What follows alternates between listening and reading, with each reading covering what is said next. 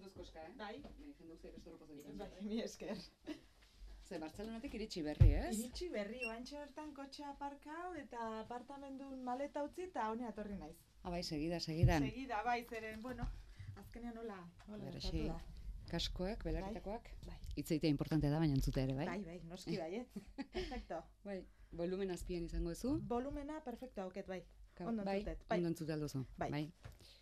Bueno, Bartzelonatik etorri berria, Bai, eh, Donostiako Victoria Eugenian, klubaretoan, bai, ari da. bihar daukazulako emankizuna? Bai, bai, emanaldia, kontzertua, ez dakit oso ondo nola deitu Zuk nola esaten diezu? Nik eh, kontzertu performatiboa kasu honetan esaten dut, zeren ez da kontzertu formatu klasiko bat, naiz eta ni piano jolea izan, e, aurkezten dudana formatu aldetik ere pixka teatralizatua bezala baitago, eta horrexegatik, ba, bueno, kontzertu performatiboa edo, e, bai, izen egokia Kontzertu performatiboa. Adibidez, zergatik ez. Zu berez piano jotzailea zara. bai, hori. Edo zinen? Banaiz, banaiz, banaiz Bazara. oraindik, bai, bai, bai, noski baietz, oraindik, bueno, e, pianoa da nire instrumentua, baino, bueno, esan dezagun nire bideak pixkat zabaldu direla edo, ez? E, beste toki batzutatik ere, e, ibiltzen naizela duela urte batzuk, baino nire instrumentu principala Baina badira urte batzuk ja pianoa jo gabe pianoa jotzen duzula. A ber, programa hau gauza da, ez, programa honetan, arrazoi guzti hau gezu, programa hau da pianorik gabeko pianista batentzako kontzertua. Hau da, e, hemen lantzen dena edo esploratzen dena da, e, piano jole batek gorputzean dauzkan gestu eta mugimendu guztiak nola aurkeztu daitezken, nola landu daitezken, eta nola sor, sortzaileak bihur daitezken. Eta egia da, programa hau duela ja laupa urte egin nuela, eta horrezkero toki, bueno, desberdinetan jo izan dudala, bai. Ze eskainiko duzu? Bihar, Bihar, horrela bi hitzetan. bi hitzetan. Bueno, Eh, lautan.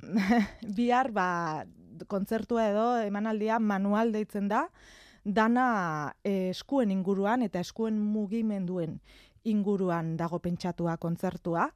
Eta ikusiko duguna dira hiru lau obra e, motz, zamarra minutukoak bakoitzak, eta guzti hori dana e, lotuta bezala, antzes lan txiki bat bezala e, izango da, ez? Hau da, ez da kontzertu bat, ola, obra, gero txaloa, gero, ez, ez da olako kontzertu bat, baizik eta dana lerro kontzeptual batekin lotuta dago. Musika piezak zureak dira?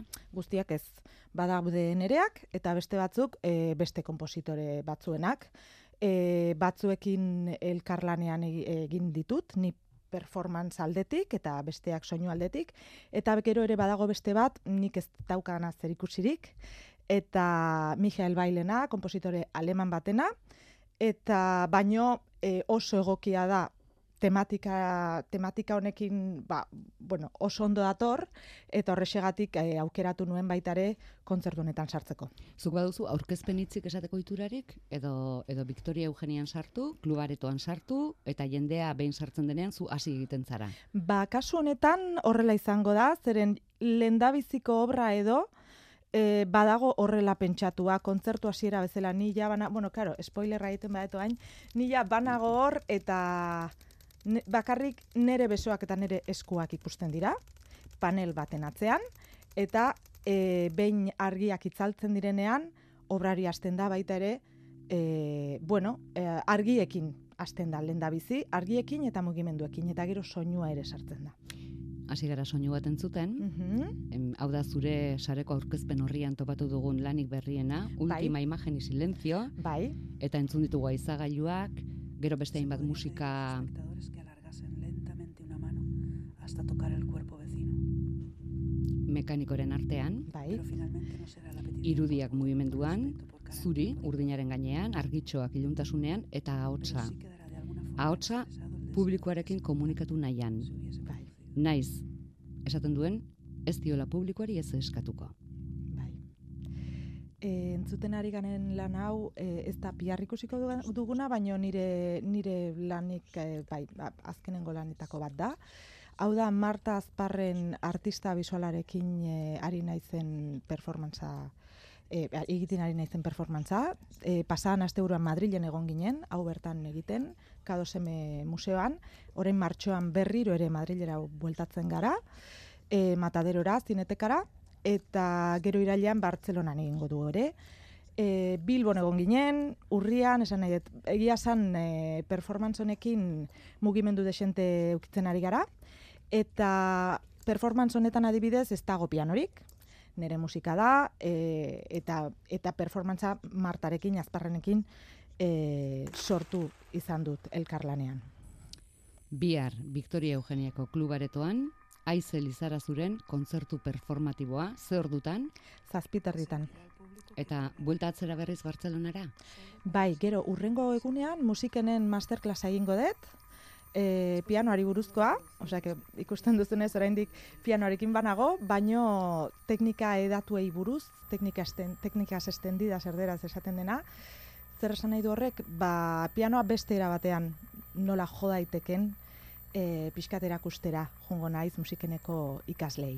Ba, oso gustora entzungo genituzke hor kontatzeko dauzkazunak ere aize, gertatzen da gaur, itzordu egina daukagula bi lagunekin antzerkia zaritzeko, esnearen kolorekoa izeneko antzeslan bat ezagutzeko, Mireia Gabilondo eta Miren Arrieta izango dira gurean, baina onaino etorri zarela aprobetxatuz, Bai. behar bat gauza bat egingo dugu. Guk hitz egingo dugu suelto, Vale? eh? zure lanaz, hitz horiek soinu kutxan gordeko ditugu, eta aurrerago, zuia da hemen etzaudenean, Bai? Hemen bazeunde bezalaxe entzungo ditugu. Vale. Ele, Zu pianoarekin egiten duzun bezala. Ondo iruditzen, Primeran deritzot, bai. aize lizarazu eskerrik asko eta zorte hon biharko kontzertu performatiboan. Mila esker.